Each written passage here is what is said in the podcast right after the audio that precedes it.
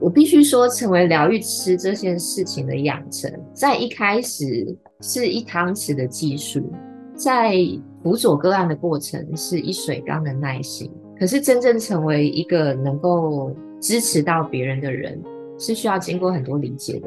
欢迎收听《失败好滋味》，我是贝大小姐，我是 Rico。嗯嗯，冲啥啦？唉声叹气的，好运都给你哀掉了。嗯，你告诉我我是谁？我在哪？我要做什么？啊，我突然完全不知道我到底要为谁而战，还是要为何而战？又莫非哦？问这么多问题，事情还有很多要做啦。靠背归靠背，还是要完成今天的工作啊，使命感嘞。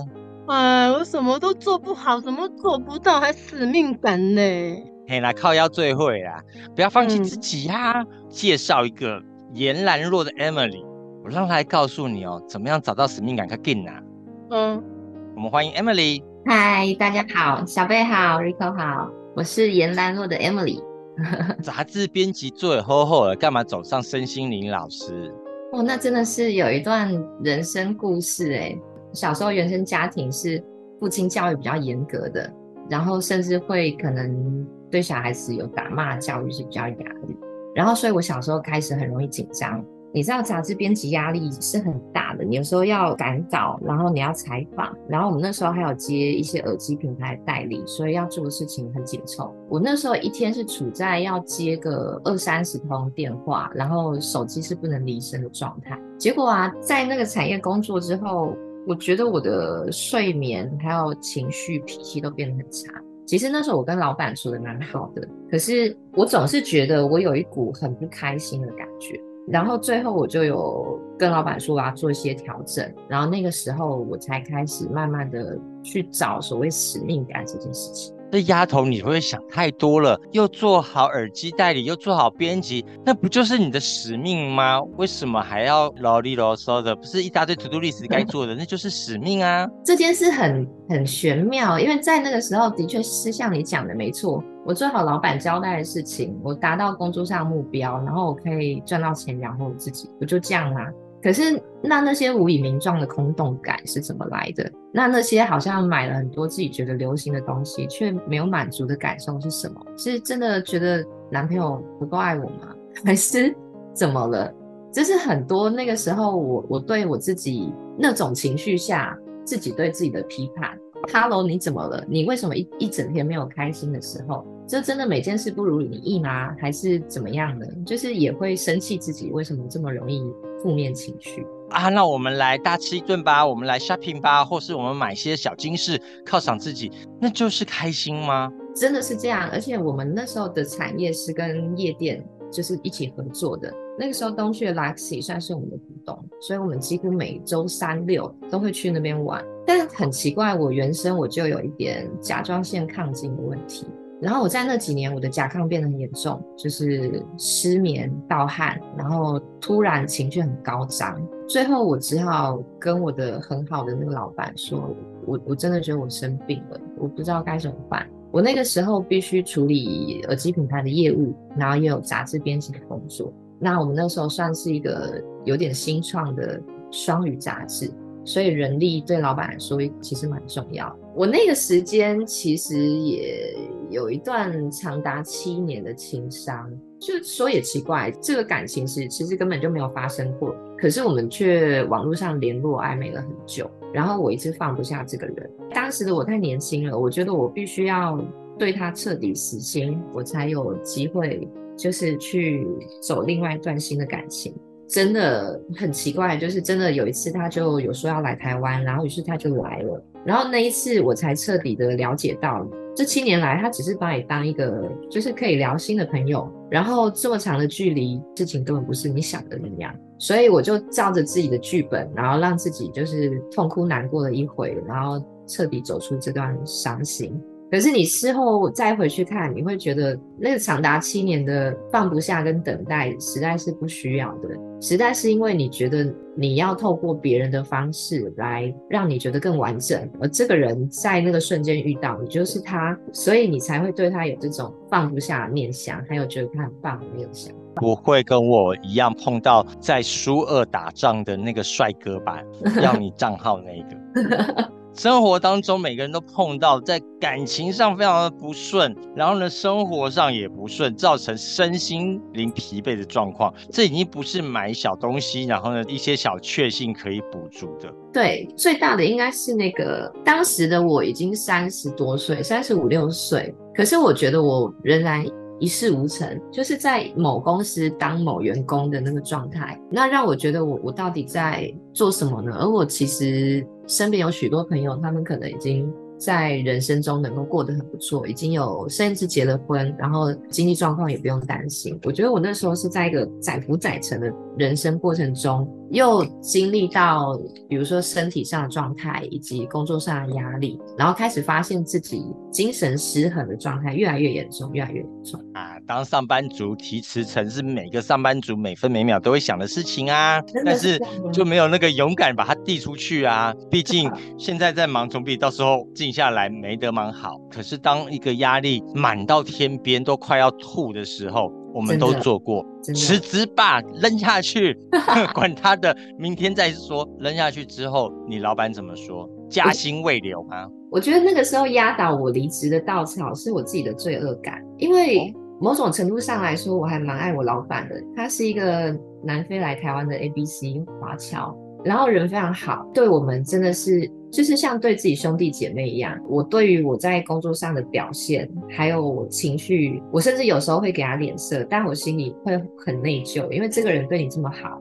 那个时候我发现我生病了，然后那个时候我发现很多事情就是都是我我内心有一个很大的愤怒，可是我不知道它从何而来。于是跟我那个老板有聊了一次天，然后他真的很倾听我的状态。然后他跟我说，就是虽然公司走了一个人，对那时候他很失重，可是他觉得对我来说，应该让我能够成为更好，或是调整自己变得更好，这是他更想看到的。你递辞呈之后，他对你说了什么话？我记得那一天，我一个人坐在房间里面，然后那是一个只有一张单人床，一个窗户，窗户前面有几个勉强的可以放东西的柜子，然后很灰暗。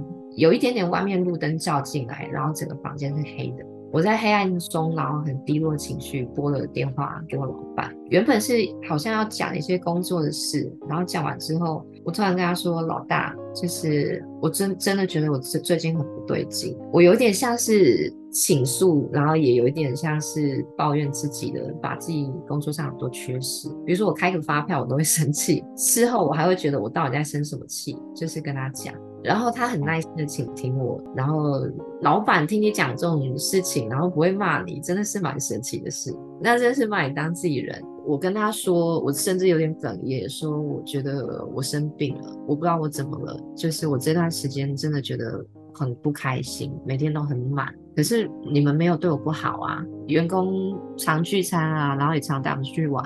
然后甚至会主动在办公室里搞笑，或是替大家准备休息的东西。所以我怎么了？我就问他，老大，我是不是？我觉得我生病，我好像，我好像应该要离开，去找一下我怎么了。然后他听完之后，他沉默了片刻，然后他说：“如果这件事情对你以及你的未来都会更好，那我支持你，你去做吧。就是公司这边，我还是会继续撑着。”离开了这个好老板，你下一步去了哪里？嗯能够找到你真正的方向，然后让你的身心灵达到平衡。其实开始的时候我也很迷惘，我该做些什么呢？那时候不像现在有这么多身心灵的产业课程，你可以去做这件事。我那个时候常常去咖啡厅里，就是坐在那边，然后找一些灵感或想一些案子。很奇怪，在那个咖啡厅的桌上，我找到一个打坐中心的的 DM。第一次去有一叠，第二次去。不同咖啡厅又看到那个 DM 只剩一张，我就拿着，可是我还是没去。然后到第三次，有一个我等很久的男生，他从从英国过来找我，然后呢，他在路上碰到有人拿传单给他，他觉得那传单很适合我，递到我手上还是那一张 DM，我就觉得诶，这神奇了，这东西三次来到我手上，我是不是应该去看看？我去了之后，那是一个在复兴南路上。大安路附近的一个打坐中心，它是一个韩国人在里面主主持的，就是你去，然后他会煮饭给你吃，然后你就一直在那练习打坐，把心安定。我觉得那就是我要的，在那个时候，所以我就去了。在你打坐的时候看到了什么？这个事情说起来也蛮有趣的。有时候时至今日，我都会用这个方式来练习。就是呢，他要你回想你的这一生，然后每五年，比如说你零岁到五岁，五岁到十岁，一直到你现在的年纪。刚开始他会给你一个引导，然后帮助你呼吸放松一样的，然后接下来要你回溯你这些年纪发生的所有事情。接着呢，他要你把这些画面一一的在你的，就是你闭上眼睛，在你的内在视野里面看着它爆炸，或是烧毁，或是被消灭，然后所有的烟尘，然后粉尘这些被远方的宇宙的黑洞给完全的吸走，然后剩下一片黑暗。我们每天要做这个练习，很忙哦，就是一天要做个大概五十、一百次吧。就是你想完你的一生，再一次、再一次、再一次，不断的把所有过去你的记忆，不管是好的、坏的，全部都丢到那个黑洞里，看着它消融，看着它不见。就这么奇怪，就是在这些过程中，我觉得我丢掉了很多痛苦。然而，我丢掉的那些记忆，我并没有真的忘记，我只是丢掉了我对他们的情绪。比如说快乐的事情，不快乐的事情，我经验到一个很特别的，就是那个时候导师要我们把快乐的事情给丢掉。我就问他说，为什么快乐事情要丢掉呢？快乐的记忆不是留着很好吗？他就举了个例子，他说，比如说你今年啊情人节，你收到男朋友送你一个很棒的礼物，你今年快乐的不得了。然后又过了一年，到明年的情人节，他也送礼物，可是没有去年的好，结果你就没有那么快乐了。他说，所以这种。记忆这种期待都是造成不快乐的一个原因。那时候我就理解啊，原来就是快乐的跟不快乐的，只要你把它放在心里变成执着，那都会是让你不快乐的根源。我就这样一直持续，一直持续做那个练习，到最后真的完全什么都没有。然后我。回到家，我面对我的父母，我面对我出来那个中心，面对这个世界，我觉得我像新的人一样，我好像新生了。然后所有我我过去对他们的情绪啊，那些纠结的东西啊，都不见了。我再也不怨恨我的父母亲为什么离婚，然后为不为那些成长过程中我好像没有受到的照顾而感觉到愤怒。我就是只剩下现在的我，剩下我在这里。然后现在的我还拥有这么多东西，到底有什么好不开心呢？那段时间真的是不知道什么叫烦恼两个字。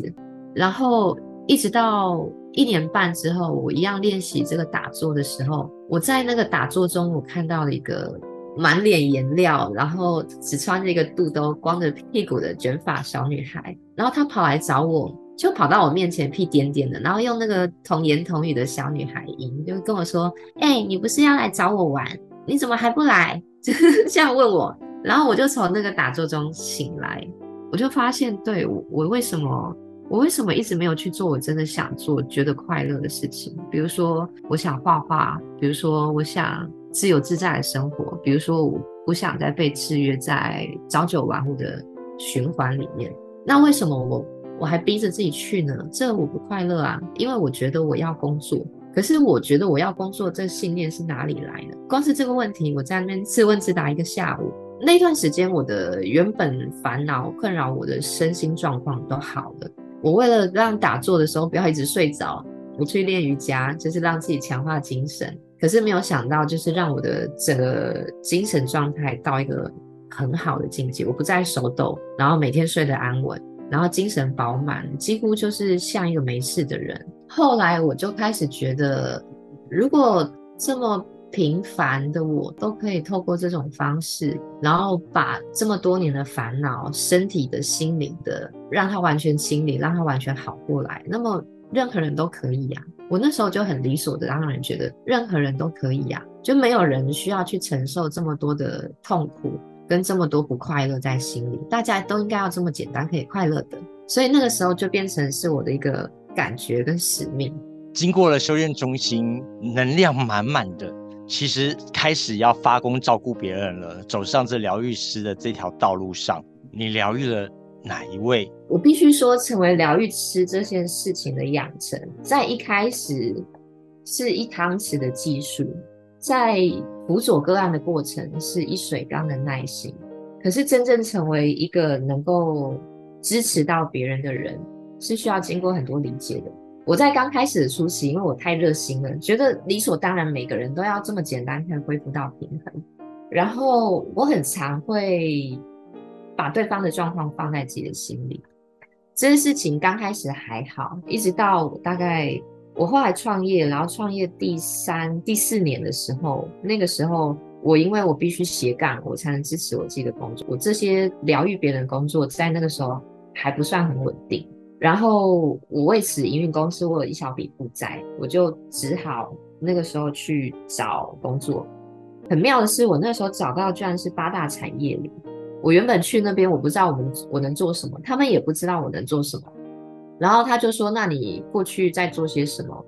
我就把我那时候有的证照给他们看。我那时候我有国际催眠师的证照，然后调香师的证照，芳疗师的证照，可是我却没有办法生存。然后他们就觉得也很傻眼，因为我当时的年纪，我也不太可能再去当酒店小姐了，也也也没有办法了。于是他们就把我放在身边，他说：“不然你来当我的特助好了。”我说：“好。”然后就这样，就有一次我就跟在他们身边。你知道，刚开始去你看不到酒店的全貌，我每次去我都是被带在带在一个包厢里面，然后我在那个包厢坐好之后，就会有源源不绝的源源不绝的年轻女孩，然后跑到里面，因为各式各样的事情，然后要找我聊天。有一次呢，我看到有一个女孩子被店长骂得很惨，因为她工作表现不好。然后他泪流满面，然后头发看起来很狼狈的样子，然后穿着一件就是米白色的蕾丝边的礼服，然后就是脸上就是满是委屈。我不知道为什么我从他的表情里读到说一定有一些什么事情，然后于是我忍不住我就去打岔，我跟店长说我可以跟他聊一下嘛。我在跟他聊天的过程中，我才知道说原来原来他是来自一个很偏乡的地方，可能在。北海岸那一带的小村落里面，他的家人是很需要、很需要他出来工作赚钱的。刚开始不明白，到后面渐渐渐渐知道了，哦，原来他是在八大产业里面在做酒店小姐。可是呢，不知道为什么呢，就是这家人，包括他原生的父母亲，居然需要他拿更多的钱回去。于是他从喝酒的变成身体接触的。然后从每个月十几万拿到每个月三十万回去，他他受不了了，然后想要转行。然后有一年他就是跑去做一半的行政工作之类，就是一个月两三万的薪水，然后拿钱回家，家里发现钱不够，然后钱很少，居然居然不让他回去吃饭。那个年夜饭的冬天就这样把他一个人关在门外，然后流着眼泪，就是他没有办法回家。我记得那个故事，哇！我现在讲起来我都还还很感伤。然后，但是好像那个女孩子那个时候讲完，然后讲完这些事情，她好像她就好一点了。她还是没有摆脱她的生活，可是她在那里，她找到一个出口，找到有人给她理解。我觉得那个时候我可以做这件事，我愿意做这件事情，所以我就成为那里的心理咨商师。可是你还没有把他救出来啊！你要怎么帮助他？光是心理智商，光是帮他催眠疗愈就行了吗？这是一个很需要自我修炼的事情。首先，成为心理智商师，就是你其实不应该把个案的状态带回家，带回心里，因为你就变成他的立场，你就不能超然的去替他倾听和解决事情。我那个时候不知道这个故事。我记得我那时候足足难过了三天吧，三天三夜我都在想怎么办。就像你问的，他还在这里，他还需要生活，他的生活没有改变，只是这样情绪智商能够帮助他什么？然后呢，我发现，哎，事情不见得是如此，因为原来在他的环境里，包括他的原生家庭，包括在这个工作，甚至是他所接触的客人，很难很难是接受他自己的。他也在那个店长骂他的过程中，他一直在道歉。我就发现你，你到底做错了什么？你在这个过程中，即使你不是受害者，那你到底做错了什么？我就发现，原来因为没有人可以给他一个好的听别人说话的方式，所以他的确在很多事情上他是有听不懂，或是违抗，或是不不想照着人家的方式做。在那一段时间里，因为我必须跟大量这样的故事跟个案之上，我开始了解到你要。把你的想法分享给别人之前，你是需要人家把他的耳朵打开的。嗯、那些害怕自己的身份被批判，那些处在不好的负面状况中，觉得自己根本就没有被理解，已经受了委屈的人，他们最需要的是在适时的时候，不管是情绪上也好，或者是在立场上也好，能够同理，然后能够感受到被支持。我问他说：“你有看到你自己已经做得多么棒了吗？你看到你自己做的这一切，然后这些难道还不能让你对自己感到骄傲吗？”我记得他。虽然没有大哭，可是那个情绪上，他是有一个很深很深的转变的。然后从那之后，不管是他还是来找我咨商的人，我都鼓励他们，就是你要先在这个状态里，在这个工作中，自己是平稳的，自己的不管是情绪，然后不管是穿着，对自己感受是好的，你才能够拿很好的出去面对别人，而且不会在这种关系里面失去平衡。呃，很多是在这样的状况中，尤其女孩子非常多子宫肌瘤，非常多卵巢的问题。即使他们就是他们工作的界限，不见得都是到那么开。可是这种因为性或是感情或是亲密关系的身体工作，会带给她的身体产生的疾病是非常普遍而且非常类似的。真有那种让人家哭点变低的本领。有时候我们发现，我们其实可以很坚强。可以捂住耳朵，然后倾听自己的声音。对，但有时候不断的内观自己的时候，我们会不断的放大自己的那个缺点。有些人就觉得我就是爸妈给我就是丑，我必须存到一笔钱我才能医美。有些人觉得对我就是怎么样子，个性上有个很强烈的缺点，越看他越讨厌。有些人甚至觉得对我这辈子最大的麻烦就是谁叫我是大姐。我因为大姐而承受了多少多少不平等的事情，我们怎么样能够接受自己的这样被自己无限放大的缺陷呢？我后来我把我的工作室搬去大溪的时候，然后我一个朋友他是彩妆师，他真的是不远千里，然后跑来找我。他只要情绪一紧张，然后手汗就会特别严重。可是他是彩妆师，然后这件事让他很困扰。举凡是整理工具啊，拿着笔刷啊，或是日常生活，甚至是他跟别人牵手。他都觉得很尴尬，不知道怎么办。那个时候的他，甚至因此他不敢交男朋友。重点是这件事情已经影响到他，让自己没有自信了，在他的工作上。然后他来找我是希望说，透过催眠的方式，可以影响他的潜意识，然后进而影响到交感跟副交感神经的控制，减少手汗的发生。光听完这一系列介绍，你就觉得这并不是一件容易的事啊。所以我那天我就没有真的去帮他做手汗的催眠，而是转而跟他聊情绪的这个部分，焦虑的情绪背后到底发生什么样的事情呢？原来小的时候，就是他的家人是不愿意跟他牵手的，就是可能牵手牵一牵就会呃遇到路况啊，或者什么情况把他的手放掉。即使他现在懂了，可是很有趣，在他小时候的那个情绪里，他还是有被讨厌的感觉，可能被自己的父亲讨厌，或是被自己母亲讨厌，因为自己的手汗的关系，所以连接着他对手汗的观感是负增强的。一开始流手汗之后，就变得更焦虑。然后手汗就更严重。我们在最后的聊天过程中，就是抽丝剥茧的把这件事情给梳理开。后来发现，诶，其实手汗这件事本来就存在啊。就经过一段时间之后，他仍然有回去，然后试着练习，然后试着转变他的想法跟信念。结果呢，手汗这件事没有被转变，但是他发现，原来身为一个彩妆师，有手汗真的是上天的礼物啊！因为他的手指头随时随地就像是一个微湿润的海绵一样，推上去的妆特别服帖，在做那些细致的渐层，还有裸妆的质地的时候，都是那些拿刷具的彩妆师所不能及的。所以后来作品上了非常多英国或是流行时尚彩妆师的封面，然后我每次看到他的作品，我心里就会有种啊很得意的感觉，很欣慰，觉得这件事实在是太棒了。真的是上天赋予每一个的缺陷，都可以像这样的逆转胜变成一个很正念的事情吗？我后来理解到，对，如果你用这个世界就是你的实验场跟游戏的概念。你其实是可以随心所欲的去转变你对事情的看法，这是我们至少看得到的。然后我们才能发现朝着这个脉络下去可能发生的事情。比如说，我从来也没想过我自己可以变成用这种状态工作的人，然后甚至可以是一个领域的人，或者是过去的我可能是在时间方面非常非常非常糟糕的。其实现在的我也是，但只不过是有一天我告诉我自己说。Emily，你够了，你现在不需要上班，没有老板管你，你要睡到几点就睡到几点，你为什么还要对时间感到焦虑呢？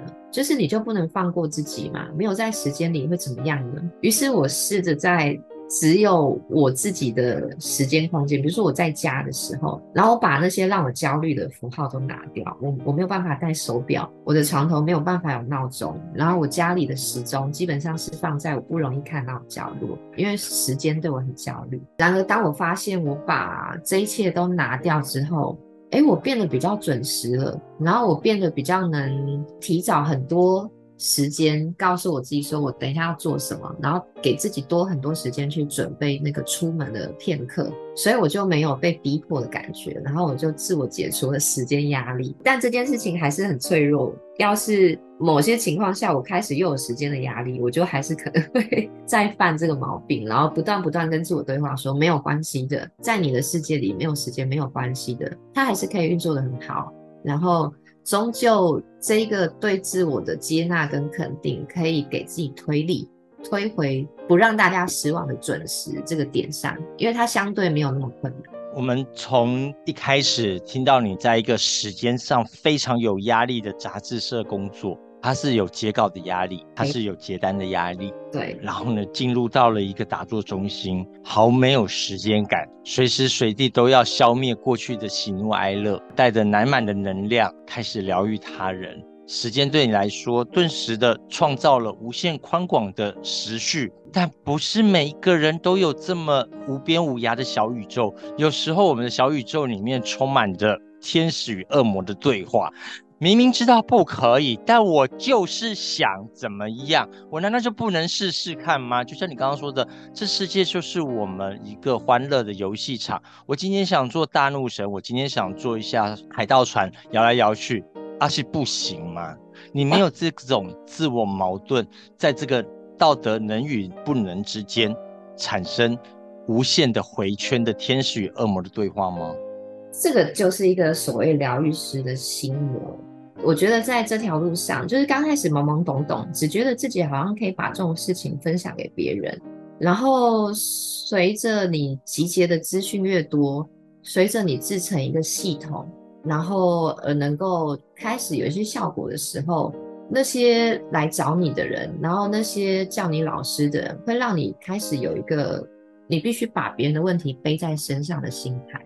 就是我，就像我刚讲的那个故事，我回去难过了三天，我才发现我我应该做没有做到是感同身受这件事情。在走过了至少有七八年之后，我才开始惊觉到，我怎么可以自以为是一个疗愈别人的人？我并没有做这件事啊，我并没有做任何，比如说医学上，或是真正做什么修复，或是或是治疗，我顶多做的就是。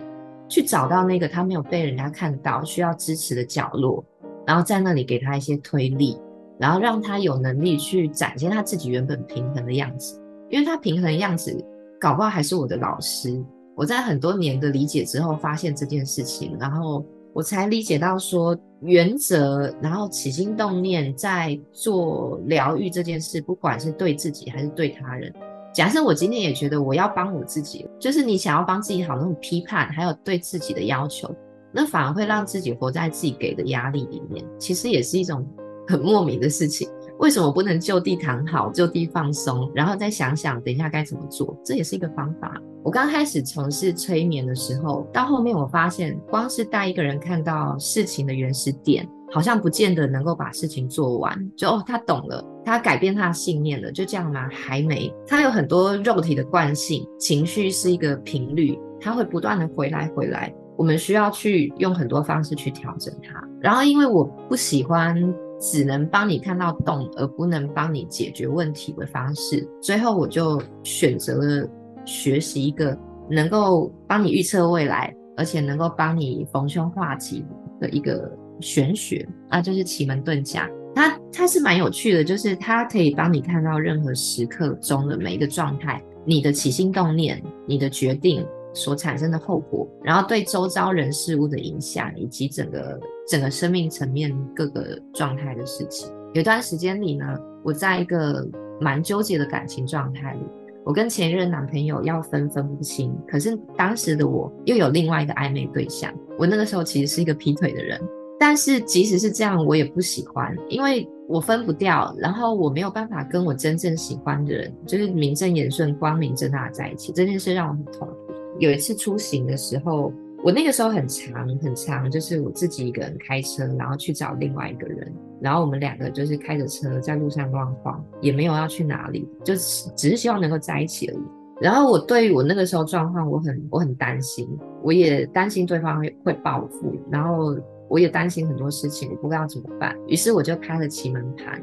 我一开盘，我看到我所有的行为都在盘上，那个盘上的符号告诉我说，我正在车上往马哪一个方向去，正心猿意马，而且发生问题的点就在我的感情宫位。我一看，我自己毛骨悚然。天哪，这是这不用别人来跟你讲，你自己就觉得你真的是逃不过。我就往它上面相对好的一个方向去。我每十五分钟就开一次盘，每十五分钟就开一次盘。开到第三次的时候，我的眼泪流下来了。为什么呢？因为我每一个想要做的事情，我的起心动念，我逃不过奇门盘里的法眼，就是我自己要做的事情，自己要做的决定，上面都很清楚的显现出来。我如果逃避这段事情，我如果继续这样暧昧下去，继续这样劈腿下去，我是看得到我的结果的，就是大家都会受伤，都会很不愉快。那如果我回去面对，我把这件事情就是摊牌说出来，我会受伤，我我可能甚至身体上会受伤，但是至少这件事情后面会往好的方向发展，也会比较像我要的。那我问我自己要什么？我当然是希望自己要的是真的感情。那我要不要接受我现在状态？奇门上说我就是那个在劈腿、不愿意面对真相的人，那真的是一个你你逃避不了的当头棒喝，我就被打醒了。对，如果。我是谁让大家这么委屈？是我啊。那如果不去解开这件事情，谁来解开？所以我就回去面对了。我的确有受一点伤，就是很奇迹似的。对方是个本来就很可怕的人，可是奇迹似的，就这一场就和解，后面也真的就没事。我觉得这个是。